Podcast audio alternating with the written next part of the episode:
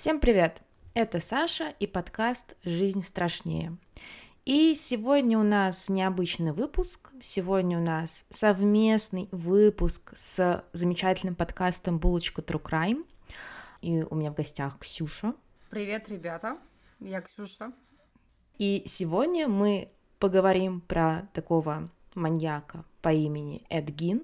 Ксюша нам расскажет про него, а я затем расскажу про фильмы, про, точнее, фильм «Психо» и про сериал «Мотель Бейтсов», прототипом маньяка, э, в которых стал как раз-таки Эдгин. Вообще Эдгин стал вдохновением для многих произведений, для «Техасской резни бензопилой», «Молчание ягнят», но сегодня мы обсудим в первую очередь фильм «Психо» 1960 года, который был снят Хичкоком на основе одноименного романа Роберта Блоха, а затем еще поговорим про сериал. Начинаем.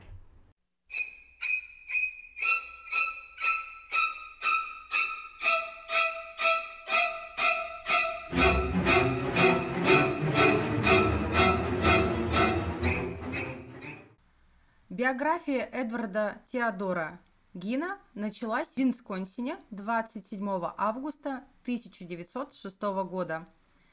Семью мальчика сложно назвать благополучной. У него был безработный отец Джордж, он страдал еще и алкогольной зависимостью, а мать Августа, владевшая небольшим продуктовым магазином, была тираном и религиозной фанатичкой. Прям все, как мы любим.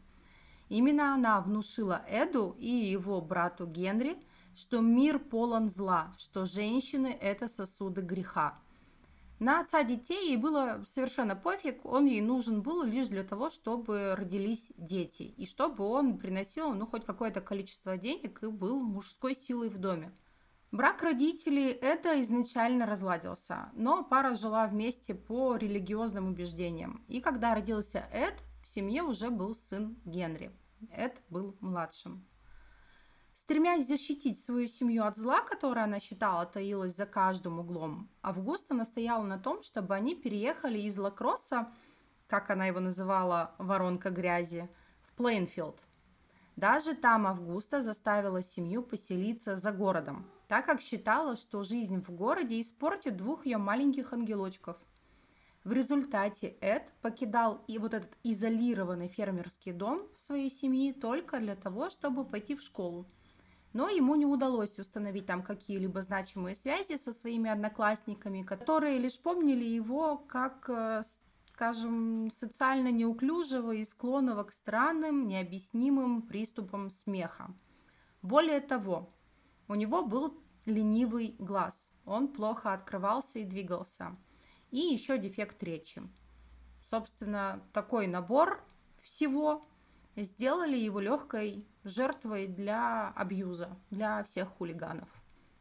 Несмотря на то, что его мать была тираном, ни во что не ставила его отца, и, собственно, она всю семью держала а, в строгих ежовых рукавицах, он ее обожал. Он усвоил ее уроки о мире и, казалось, принял ее даже суровое мировоззрение.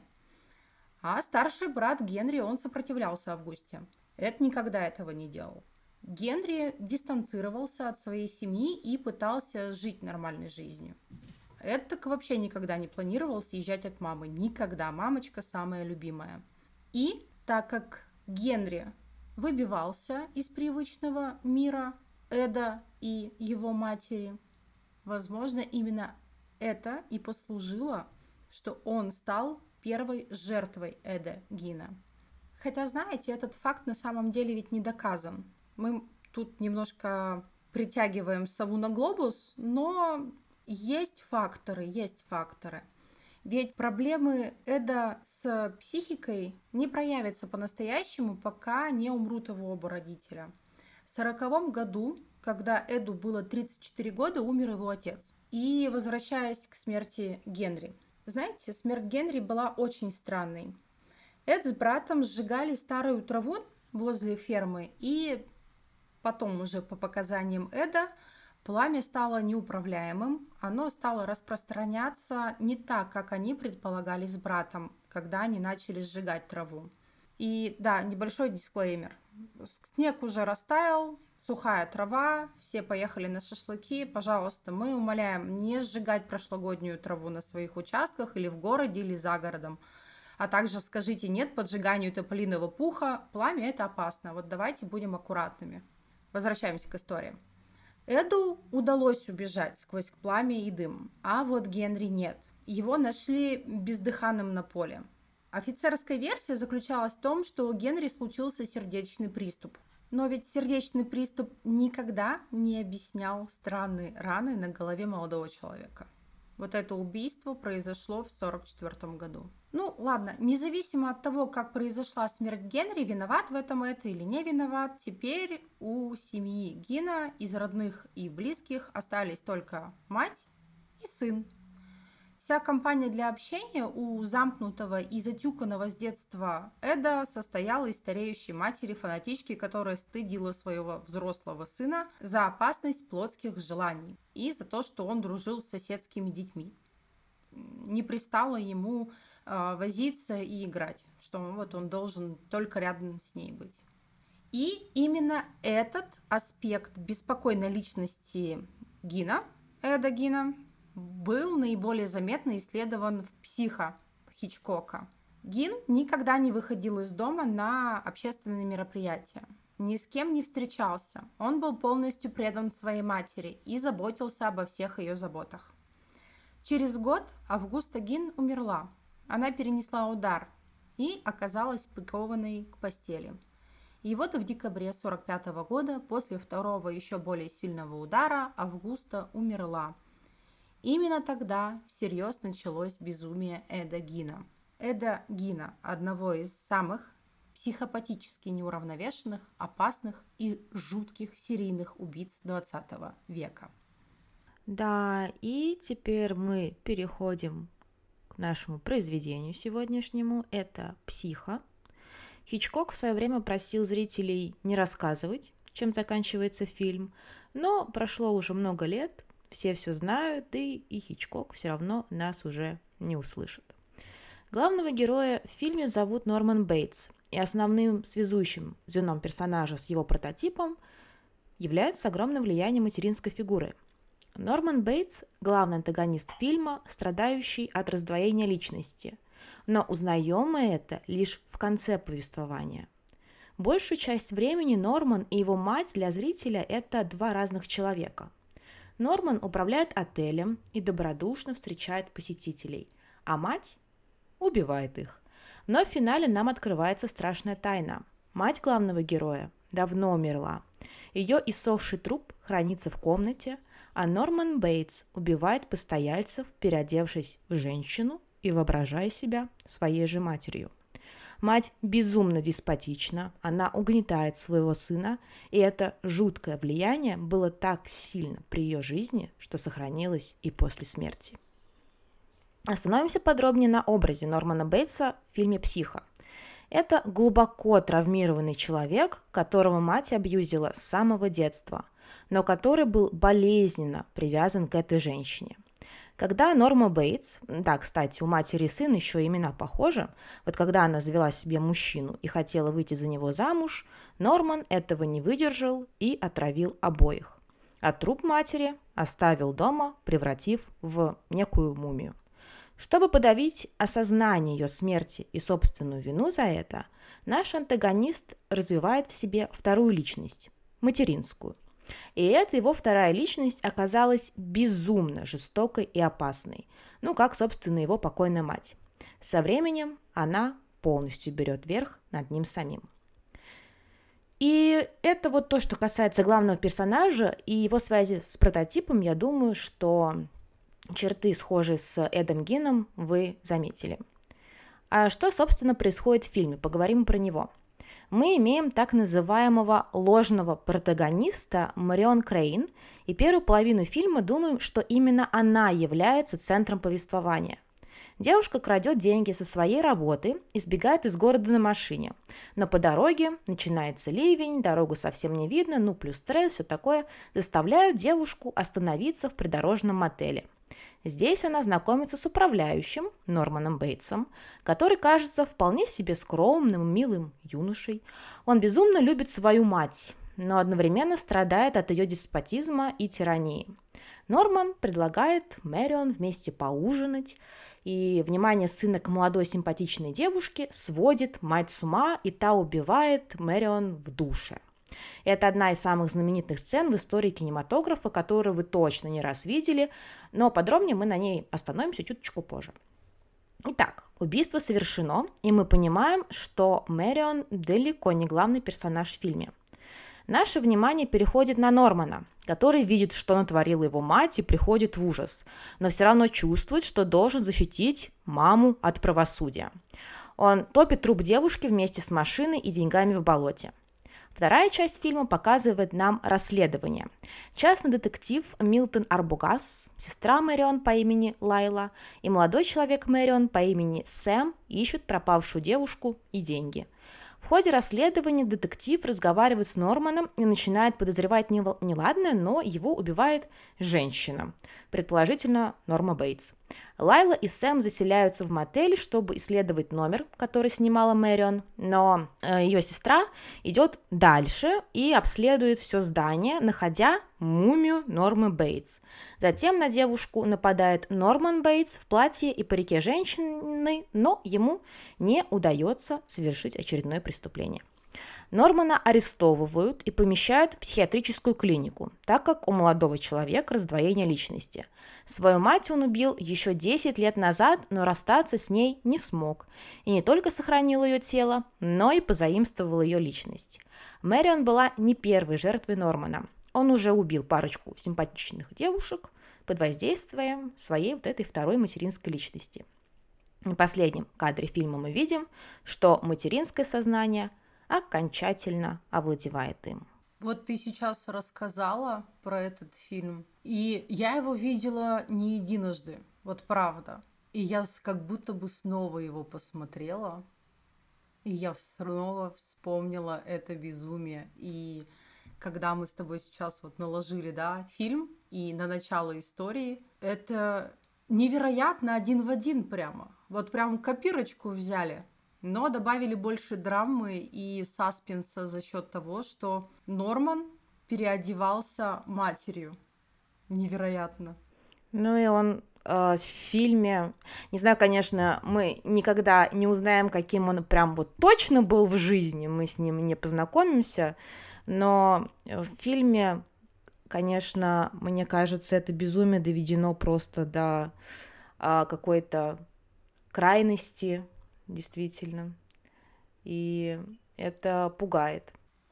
А вот до крайности ли я сейчас расскажу, я сейчас расскажу, что было в реальности. А реальность реально страшнее этого фильма. Потому что после смерти Августы Эдгин превратил в дом свой э, в нечто вроде храма ее памяти – он заколотил комнаты, которыми она пользовалась, сохранив в них идеальное состояние, и сам перебрался жить в маленькую спальню рядом с кухней. Живя один вдали от города, он начал погружаться вот в свои навязчивые идеи. Он заполнял свои дни тем, что читал о нацистских медицинских экспериментах. Он изучал анатомию человека, просматривал порнографию – Хотя он никогда не пытался встречаться, кстати, с реальными женщинами. То есть у него не было вообще ни, ни подружки, ни женщины, никого никогда.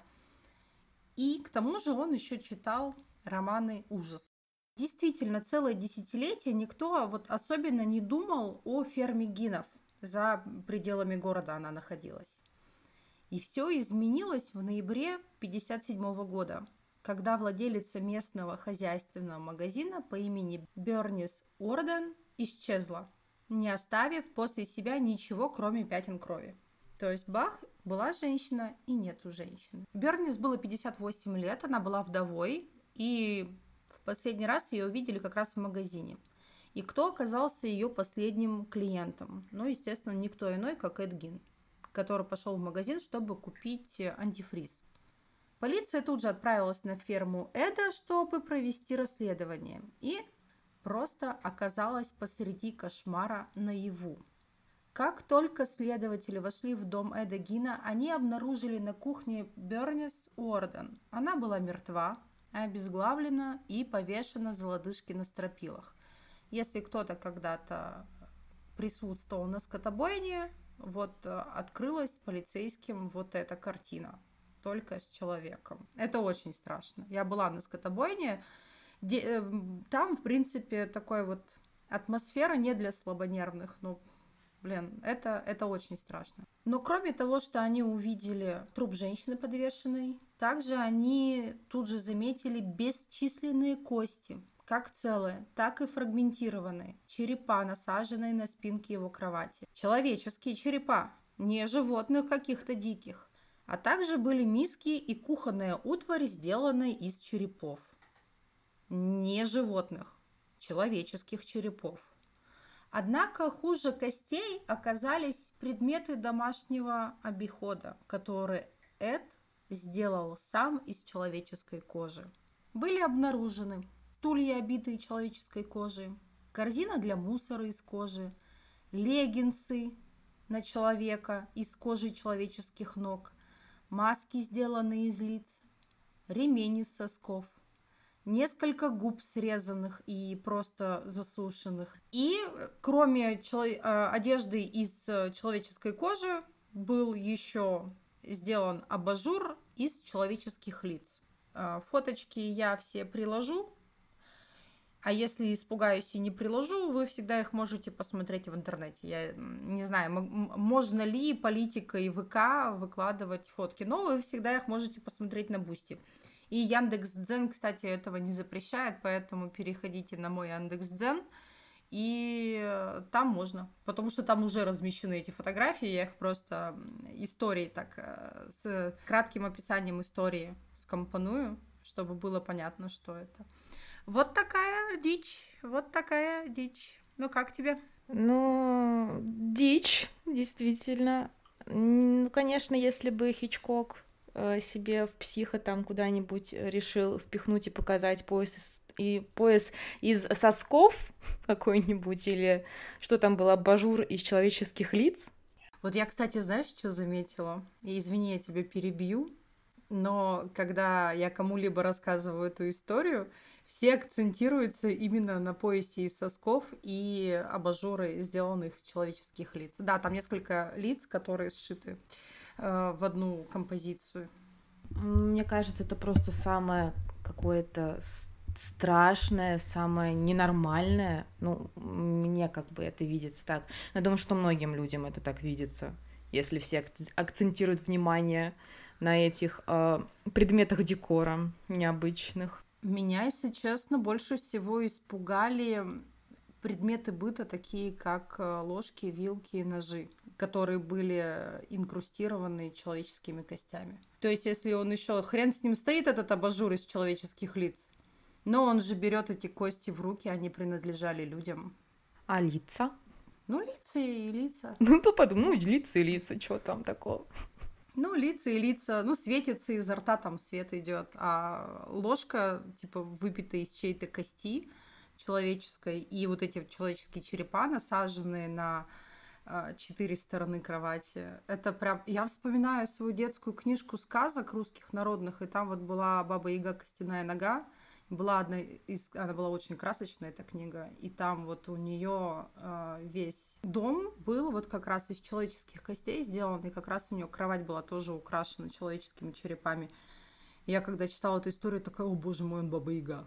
Он Баба Яга. Он Баба Яга американского разлива. Это просто ужасно. Ну, с другой стороны, да, если э, всякие там абажуры и прочее, они просто стояли в комнате, а вот этими приборами столовыми он уже пользовался, получается. Да, еще он леггинсы сшиты из человеческих ног, то есть он освежевал, получается, труп, небольшой спойлер, он выкапывал трупы, то есть он выкопал труп, снял с него кожу, да, не знаю, будет ли тут корректное слово освежевал, потому что это обычно применяют э, к только что убитым животным. Наверное, некорректно этот термин, но другого я, извините, не знаю. Я не знаю, как это к едва разложившимся людям применить, какое слово. У меня нет его словаря, надеюсь, никогда не появится. Он надевал Он надевал э, леггинсы из человеческих ног и ходил в них. Почему всех впечатляет абажур, а не леггинсы? Ну, потому что абажур из лиц. Ну, это просто... Я фотографии не видела, но я посмотрю обязательно. Мне кажется, Я это выглядит... Спасибо. Очень, очень ми- мило. Мемы и рядом вот эти вот Это- фотографии.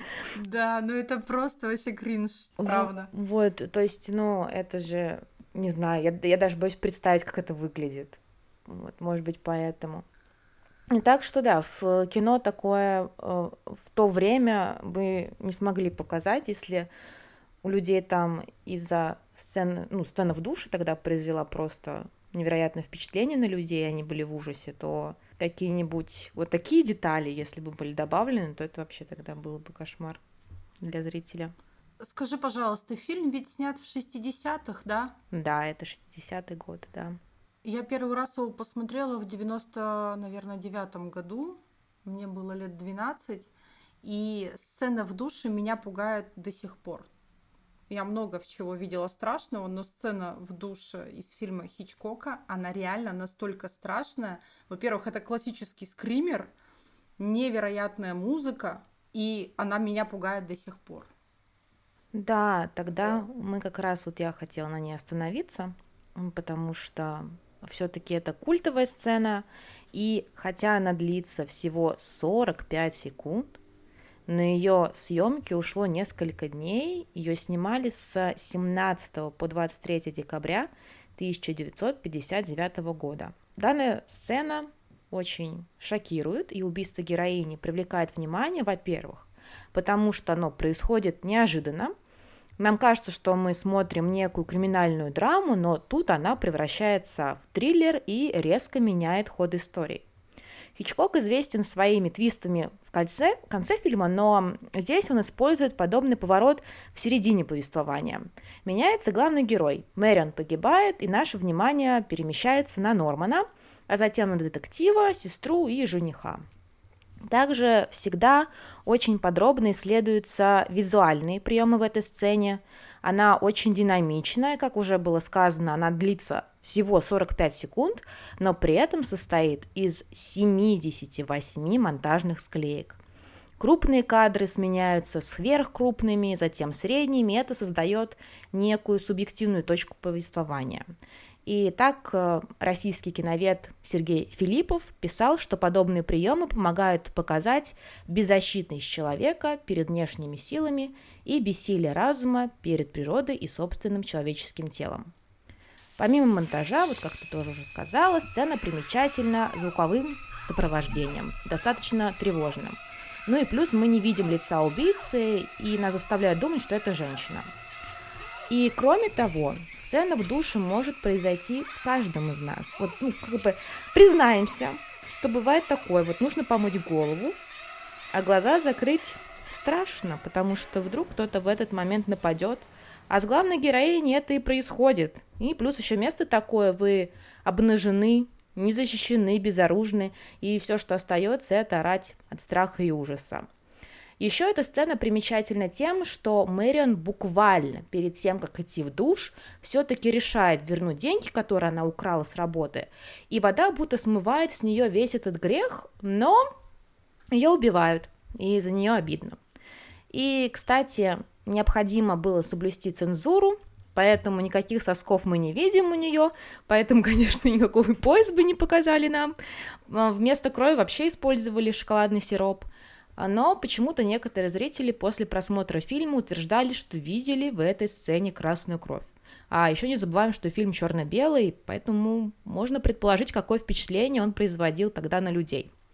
Итак, Слушай, да, я реально... Ты сейчас это сказала, а я реально помню красную кровь. Это же... Это прям эффект Манделы. Мгм. И я уверена, что я видела ее грудь. А там вообще те- тема сисек не раскрыта получается. вообще нет, вообще нет никаких. Представляешь, это просто э, сознание дорисовало такую полуэротическую сцену с голой женщиной. И я реально же фильм черно-белый, а я прямо вот когда вспомню, ты вот рассказываешь, я вспоминаю эту сцену, я под, по пояс голую женщину себе вспоминаю, и кровь красную, и штору эту сдернутую. Это вообще, кстати, отдельный, прям, прям страшно очень, а, потому что ее хрен обратно прикрепишь, если она упадет. И я это прямо, ты сейчас перевернула мое сознание. Ну, это не я перевернула, а так сняли, конечно, что да, как бы даже вот до сих пор. Потому что я когда пересматривала, я тоже до этой сцены дошла и тоже сижу такая, думаю, блин, как будто бы она была голой. Ну, она как бы когда снимали, она там прикрывалась все-таки, то есть она все равно полностью голой не была. Вот. Но когда, да, ты смотришь, потом какое-то впечатление создается, что она была голая, и что там кровь лилась. Вот, ну, да. Так что до сих пор производит впечатление. Да, я ведь специально перед нашей записью э, посмотрела фильм. То есть не то, чтобы я его смотрела несколько лет назад, то есть я посмотрела где-то месяц назад. И сейчас ты такая говоришь, кровь не была красной, а утверждали, что красная. Так она красная была. Она не была. Надо пересматривать еще раз. Обязательно. Ты мне сейчас вот...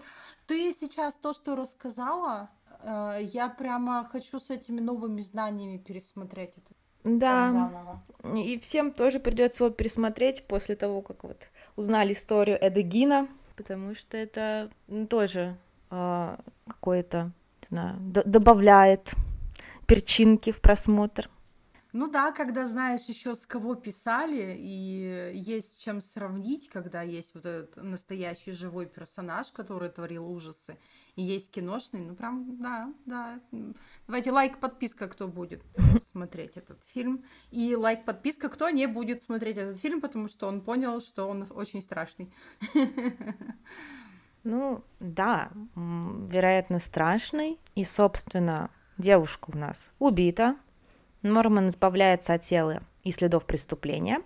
И фильммейкеры заставляют нас думать, что он пытается тем самым прикрыть свою мать, но мы знаем, что не все так просто. Его раздвоение личности характеризуется тем, что когда одна из личностей берет бразды правления в свои руки, вторая личность отключается и не знает, что там вообще происходит.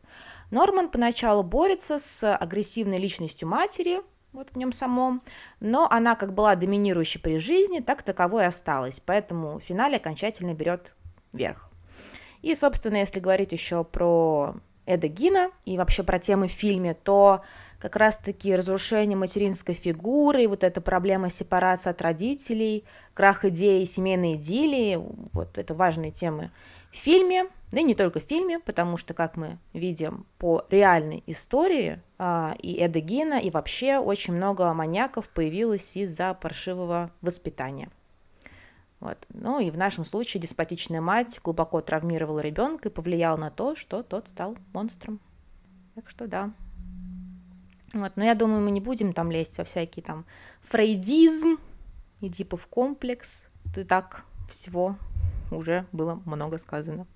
Так а тут, понимаешь, Фрейд на ножках, я считаю. Тут прямо вот классическое то, что он описывал. Отношения с матерью, любовь к матери, невозможность э, и главная фигура женщины в жизни мужчины. Да, и у психа есть несколько продолжений, но как бы психа превратили э, во франшизу. Мы про них говорить не будем. Мы еще хотели поговорить про сериал Мотель Бейтсов. Ксюша фанатка сериала Мотель Бейтсов. Да, я смотрела его много раз. Я влюблена в него всей душой. И Норма, и Норман. Это... Ну, это прям the best of the best of the best. Это самая упоротая парочка в сериалах, которые я когда-либо видела. Да, и сериал как бы считается предысторией фильма Хичкока, но действие перенесено в наши дни. И Норман здесь молодой человек, изначально он школьник, живет со своей матерью, и после смерти отца они покупают мотель и переезжают туда. Норман начинает страдать от проявления личности матери еще при жизни Нормы. Он убивает несколько человек, включая непосредственно своего отца, когда тот угрожал матери. Норма пыталась лечить сына, она поместила его в психиатрическую клинику, но затем так случилось, что она завела роман с шерифом, и сын ее приревновал и убил. Там уже начинаются знакомые моментики, он не может смириться со смертью матери, выкапывает ее труп и полностью забирает себе ее личность. Вот так вот они себе припеваючи и живут. Норман управляет мотелем, труп его матери хранится в подвале, а материнская личность помогает Норману справляться с существованием.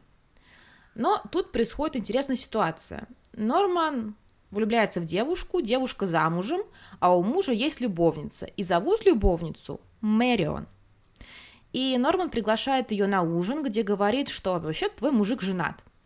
И к этому времени Норман уже сам начинает подозревать, что у него что-то там с кукухой не в порядке. В этот момент ему удается справиться, он выгоняет Мэрион и не убивает ее. Но вот тут в мотель приезжает этот самый неверный муж-любовник, и его зовут Сэм, как в психо звали парня Мэрион. И что Норман делает? Он его убивает в душе. Вот тут нас как бы так эм, обманули, и обманутым тут быть приятно на самом деле, потому что когда смотришь сцену в душе, где там Мэрион находится в сериале, то думаешь, что ага, сейчас он ее убьет, как это было в фильме, а нифига подобного, он убивает вот этого неверного мужика.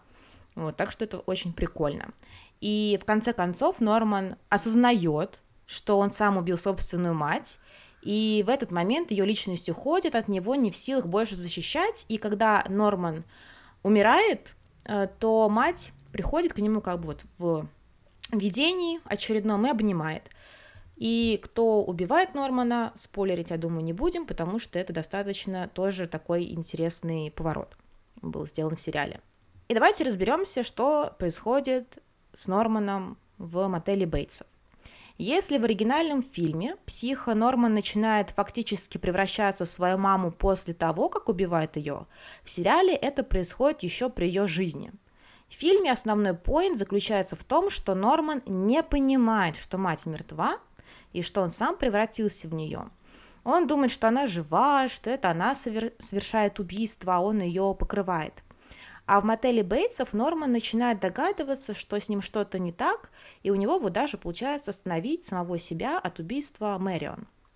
Если в фильме Норман убивал только симпатичных девушек из-за ревности своей внутренней матери, ну и, собственно, и маму свою он тоже убил, ее мужчину, то в сериале, помимо девушек, Норман убивает еще несколько человек, начиная с собственного отца.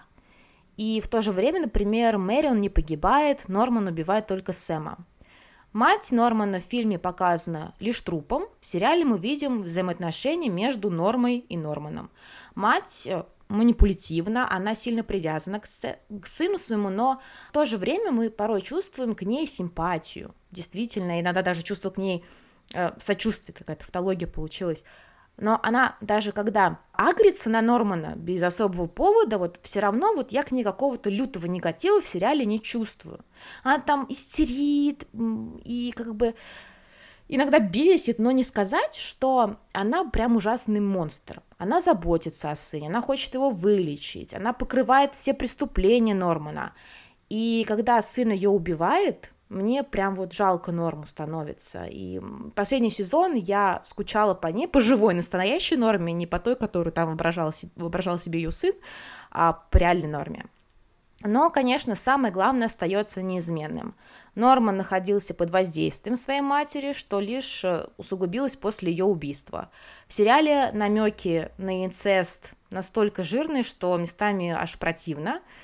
И иногда там даже это не намеки, есть сцены, где они чуть ли вообще не целуются, где они спят в обнимку, где Норман чуется, что мать его соблазняет.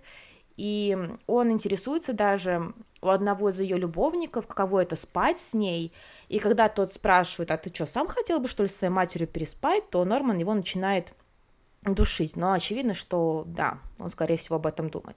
Немножко было вот в сериале, что мне немножечко даже не то, что не понравилось, а Эм, в общем, проблема небольшая, на мой взгляд, сериала в том, что огромная часть повествования идет не о Норме и Нормане, не об их взаимоотношениях, а там о разборках наркобандитов и группировках, там тайнах жителей городка. И большое количество сцен отводится персонажам, которых в психо вообще нет.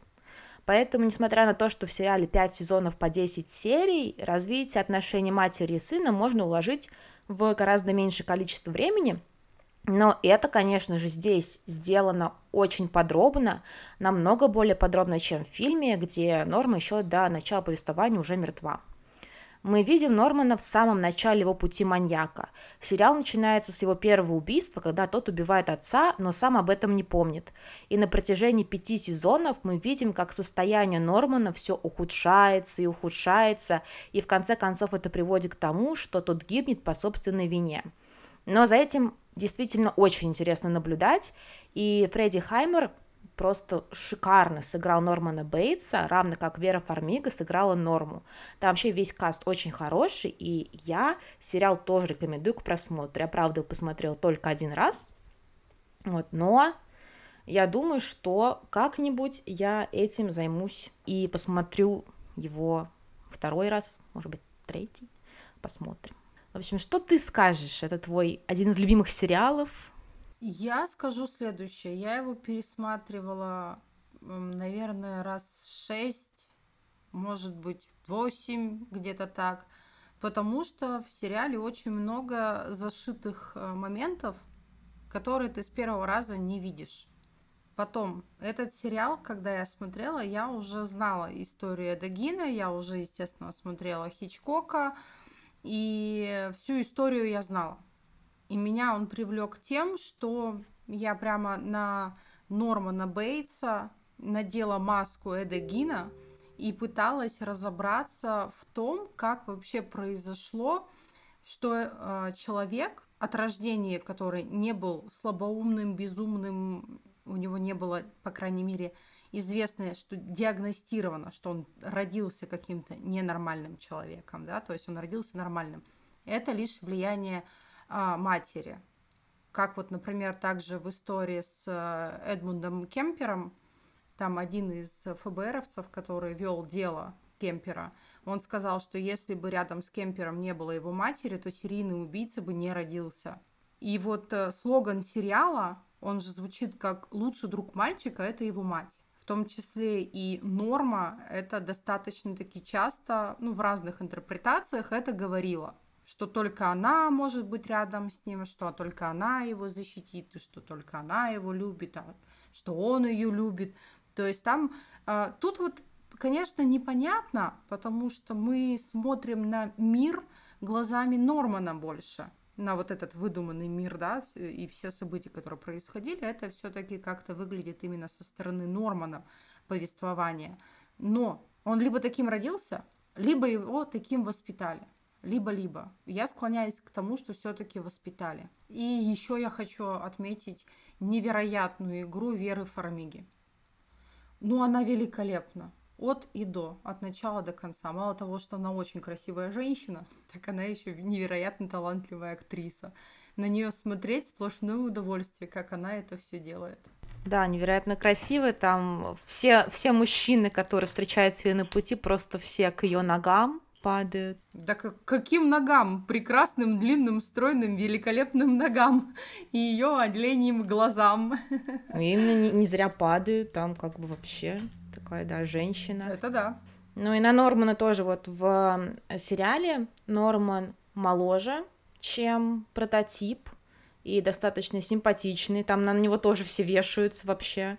Просто куда ни пойдет, все девочки его. Поэтому некоторые даже не обращают внимания на то, что он как-то себя там бывает странно ведет. Вот, потом, правда, многие из них поплатились за это. Вот, но да. Да, так а, потому что он выглядит, э, он не выглядит безумным. Он так же, как и в фильме Хичкока Норман, он же там красивый молодой мужчина, невероятно обаятельный, с красив... красивый, он красивый и обаятельный. И тут мы видим смущенного, как будто немножко стеснительного. Вот от него не ждешь никакого зла. Вот так же, как и от его прототипа реального человека Эдагина. Посмотрите фотки, и я, естественно, чуть позже расскажу, что о нем говорили. От него не исходило зло. Никто никогда бы не подумал, что этот человек может э, что-то сделать страшное и причинить кому-то вред. И вот тут это в сериале намного лучше отыграно, например, чем в фильме. Ну, по моему сугубо важному мнению. это сделано именно так в сериале намного лучше. Ну, потому что в сериале он там совсем, совсем молоденький, то есть мы его видим еще там старшеклассником, как он в школу ходит, и там вот это вот первые какие-то отношения и так далее. То есть, да, он такой милашка, стесняшка, ну, все девочки там к нему липнут, а на него вешаются, вот, да, да, он производит впечатление такого какого-то такого миленького мальчика, и там а, даже был момент, когда он одной девушке говорит, что как бы, ну, у меня там как бы есть какие-то проблемки, он уже там начинает понимать, что да, у него проблемы, он говорит, там есть некоторые проблемы, давай как бы вот не, не будем там общаться и так далее, она все к нему липнула, липла, ну и он ее убил собственно, вот. Потому что мама, мама сказала, ну, ему казалось, естественно, что она ему... Его мама в его голове. Да, да. мама в его голове сказала ему, ну, надо это, того, убить ее. Что это она к тебе липнет? Давайте-ка ее это чик-чик. Надо, так надо, ладно, мам, как скажешь, хорошо. Вот. Но вот эти... Но он же хороший мальчик. Да, он же хороший мальчик, и он же не понимает, что это он убивает, ему кажется, что это мать делает. И вот эти моменты, когда он в нее перевоплощается, потому что в сериале мы видим вот именно этот процесс, как там он сначала ходит, что-то там ее платьишко возьмет, так посмотрит, там еще что-то как-то. И потом, когда он появляется уже вот в платье, в парике, ты сидишь просто. И как бы там момент был, вот еще, кстати, такая интересная вещь, что в фильме, получается, у э, Нормана нет братьев и сестер, а в сериале у Нормана есть старший брат. И вот в жизни ведь тоже, вот ты как раз говорила, Ксюша говорила, что у Эда Гина был старший брат, который, скорее всего, как раз был убит Эдом да, Гином. предположительно убит э, Эдом, потому что был конфликт с матерью. Угу. Да, вот. И в сериале у него тоже есть старший брат, и это ну, достаточно, мне кажется, интересно было сделано. Вот. И когда старший брат заходит э, на кухню, а там Норман в платье матери, такой стоит там, готовит кушать, и такой говорит, садись, милый, садись кушать. Вот, там, типа, да, да, Норман там наверху, вот это все, и, и просто его брат такой стоит, вообще не понимает, потом как понимает, и такой, ага, да.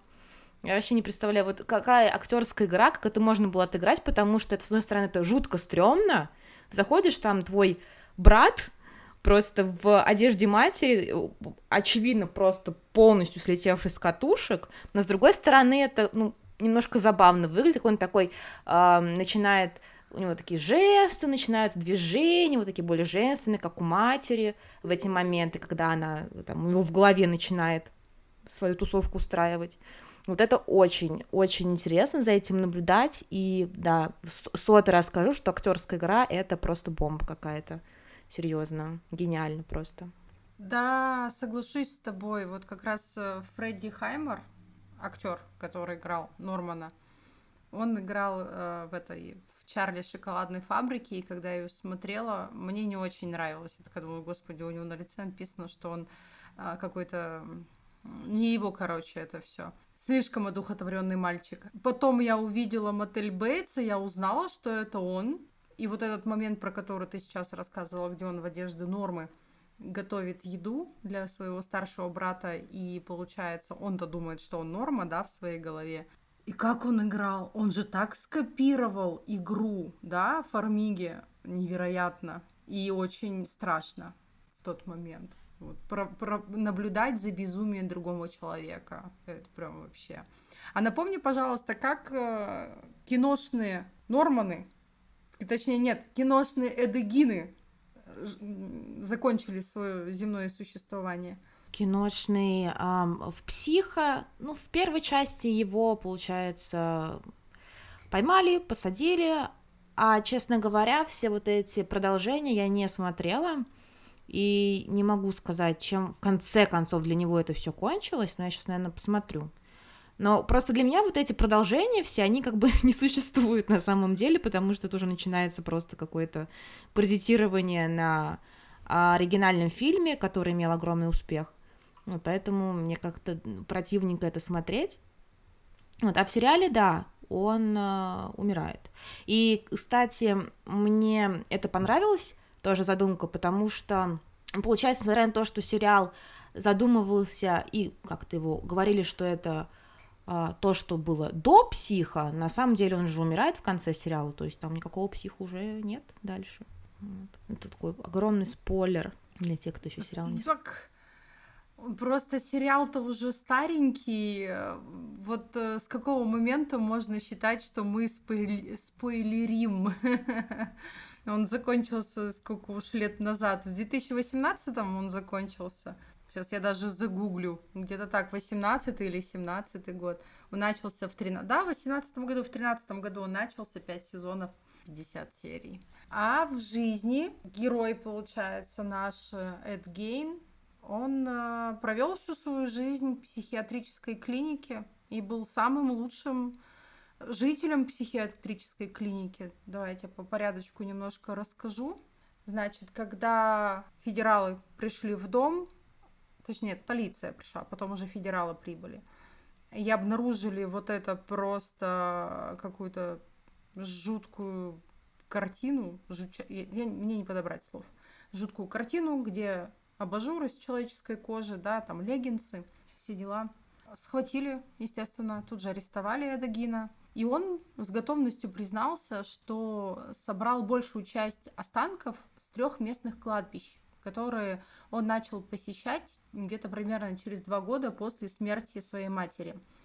Он рассказал полиции, что в тот момент он как в оцепенении ходил по кладбищам в поиске тел, которые конкретно, а, по его мнению, напоминали его мать. Но он никогда не хотел а, раскопать свою мать. То есть вот э, ее, ей как-то навредить после ее смерти он не хотел. И он объяснил, вот почему вообще он это делал. Он хотел создать женский костюм, чтобы он, он мог стать своей матерью, чтобы влезть в ее кожу. То есть он вот а, похитил, получается, женщину эту и убил для того, чтобы именно создать костюм матери. То, что как раз а, взяли в сериалы и фильмы, про которые ты нам сегодня рассказывала. В 1957 году он был признан невиновным по причине своей невменяемости и отправлен в Центральную государственную больницу для душевнобольных, где ему поставили диагноз шизофрения – а затем его вот этот дом, дом его семьи таинственным образом сгорел дотла. Интересно, почему бы, да? Никто не знает ответа. Десять лет спустя Эда сочли годным предстать перед судом, который в конце концов состоялся. И на этом суде признали его виновным в убийстве Бернис Уорден, но не только Бернис. Его подозревали в убийстве э, Мэри Хоган – но никогда не осудили за это убийство, потому что государство считало, что это все пустая трата денег на судебный процесс. Ну, судебный процесс, он стоит денег, там все-таки люди, да, работают. И они посчитали, что это сумасшедший, что он максимально сумасшедший, и в любом случае он проведет остаток э, своей жизни в больнице. И то есть, по сути, считается, что у него тех, кого он убил, их две. Это Мэри Хоган и Бернис Уорден. Последнюю нашли в его доме, как раз в процессе, когда он а, пытался сделать костюм из нее, чтобы ощутить себя матерью. И подозревает еще вот в убийстве, получается, брата. Но все же вот этот леденящий душу вопрос, сколько людей убил Эд Гейн? Он э, в 1984 году самостоятельно, ему тогда было 77 лет, он признался в убийстве только Уорден, Бернес и Хоган Мэри. И все. В его доме при обыске ведь нашли не только что-то сделанное из человеческих тел, опять же, но и человеческие тела. И вот эти вот тела, которые полиция нашла в его доме и вывезла, их было вообще 40. И он всегда говорил, что они были украдены из могил, то есть это были свежеумершие люди. Но к убийству их он ни в коем случае не причастен. И как я уже говорила, что Эдгин умер в больнице для душевнобольных, в которых он провел э, все свои дни до суда и после суда. И врачи отмечали, как я уже говорила раньше, что он э, очень хороший и порядочный пациент. И они говорили, что он был таким покладистым и добрым и внимательным как к персоналу, так и к людям, проживающим, находящимся да, на лечении в этой психиатрической больнице, потому что у него там существовал четкий график, у него были четкие правила, и за ним следили. Это а, то, в чем он нуждался. Собственно, если бы каким-то образом после смерти его матери его бы передали сразу властям, ну, если бы народ вокруг знал, что он душевно больной человек, то никаких бы раскопанных тел и убийств бы не произошло. Вот, вот такая вот история, вот так закончил Эд Гин. Жуть. Просто жуть. Ну да, действительно, в реальной истории даже очень э, много моментов, которые страшнее, чем в кино и в сериалах. Вообще, да. И вот я загуглила, вот такая я плохая, не посмотрела я вот эти все продолжения. А в конце, в самом, он, э, Норман, остается жив, и он э, как бы выздоравливает. И выходит на свободу? Да, он еще до этого выходит на свободу, и в самом конце у него там еще и ребенок рождается, и он поджигает дом, кстати, дом сгорает вместе с трупом матери. И Норман выздоравливает, но мне кажется, это, ну, такое, конечно, не знаю, какой-то очень-очень странный финал, что он выздоравливает, по-моему, для него вот только единственный способ полностью выздороветь был э, как в сериале, что он просто, ну, ну умер. Закончить свое земное существование, да. Да, а в жизни, получается, ну, он не выздоровел, его просто как бы поддерживали. Если бы его в этом, его бы выпустили, он бы опять, скорее всего, пошел там могилки раскапывать. Ну, еще что-нибудь. По крайней мере, паттерн уже создан. То есть ему было тревожно, и он шел что-то делать. Его мама умерла, ему нужны мертвые тела. Его мамы нет, значит, ему нужен костюм мамы. Маму, он же понимал, что маму не вернуть, но каким-то образом он все равно пытался вернуть ее к жизни вот такими страшными путями. Да, и он был достаточно-таки милым пациентом, повторяюсь уже. Но фотографии, если смотреть на Эдагина, э, я, кстати, это, наверное, единственный э, вот такой душевно больной маньяк с реальной манией, такой страшной реальной манией, я вот к этому, да, у них у всех мания, понятно, которого мне искренне жалко. Он выглядит как э, очень несчастный мужчина. Он выглядит как э, ребенок в теле взрослого мужчины, и при этом у него э, лицо старое, щетинистое, но это старый щетинистый ребенок. И я ничего не могу с собой поделать, мне искренне его жаль. Это просто человек, который оказался, ну, он не очень здоров ментально за годы, проведенные с матерью, и он оказался просто один. И свое одиночество он украсил вот так людьми, но не живыми. Потому что его единственный человек, который его любил, он умер. А с живыми он не умел ничего делать. Вот такая печальная история у нас сегодня, ребят. Да, и настоящая печальная история, и ее затем то, то, что стало из этой истории на экранах. Но mm-hmm. она в любом случае печальна, что в жизни, что в выдумке. Ну, кстати, ведь еще я читала, вот правда или нет, скажи, пожалуйста, что Эдгин выступил как прототип для таких фильмов, для мани... киношных маньяков. Это «Кожаное лицо» из «Техасской резни бензопилой» и «Буффало Билл» из «Молчания ягнят». Так или не так? Да, да, да, да, тоже. Поучаствовал там его образ и в «Техасской резне», и в «Молчании ягнят». Да. Ну, в техасской резне там вот это кожаное лицо, тут как бы оно само, оно само напрашивается. Ну, это, ну, ну, это жесть, это просто жесть. Когда смотришь кино, ты такой, ну, как бы, окей, там, выдумали какого-то маньяка, хрен бы с ним, а потом, когда ты понимаешь, что в жизни такие же люди есть, и там даже хуже, то уже как-то вообще, вообще уже не, не весело на это все смотреть. Это точно.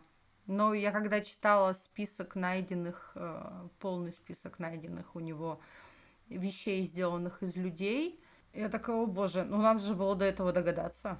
Ну, надо было догадаться, сшить достаточно такие, кстати, симпатичные абажуры из человеческих лиц. Вот такой дизайнер умер в человеке.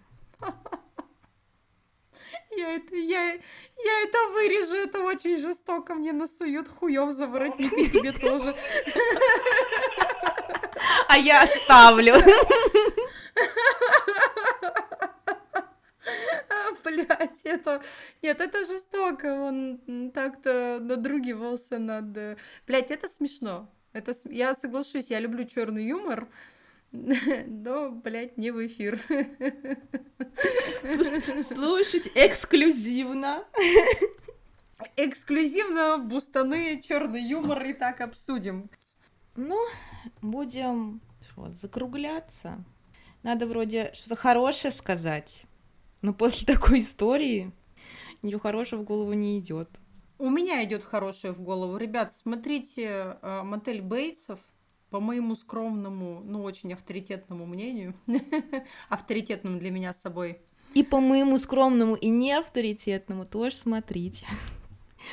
Да, сериал просто, он максимально, как я считаю, приближен именно к теме Эдагина и показывает вот эти вот э, странные взаимоотношения, а, такие, блин, какие-то реально полуинцестные а, между сыном и матерью, и раскрывает безумие с детства. Это позитивно. И, инцест и безумие это очень позитивно. Я, конечно, молодец, как обычно. А это, а это не будем вырезать. А, а, окей. А еще, еще напишите, как, как вы помните, если вы смотрели «Психа», была там красная кровь или нет, по вашим воспоминаниям? Ты опять напомнила? Я говорю, ты опять напомнила, я такая, блин. Блин, опять пересматриваю. Красная. Да, ну нет, я пересмотрю это, конечно, вообще. Ой, я нашла тебе пояс из сосков, будешь смотреть? Нет.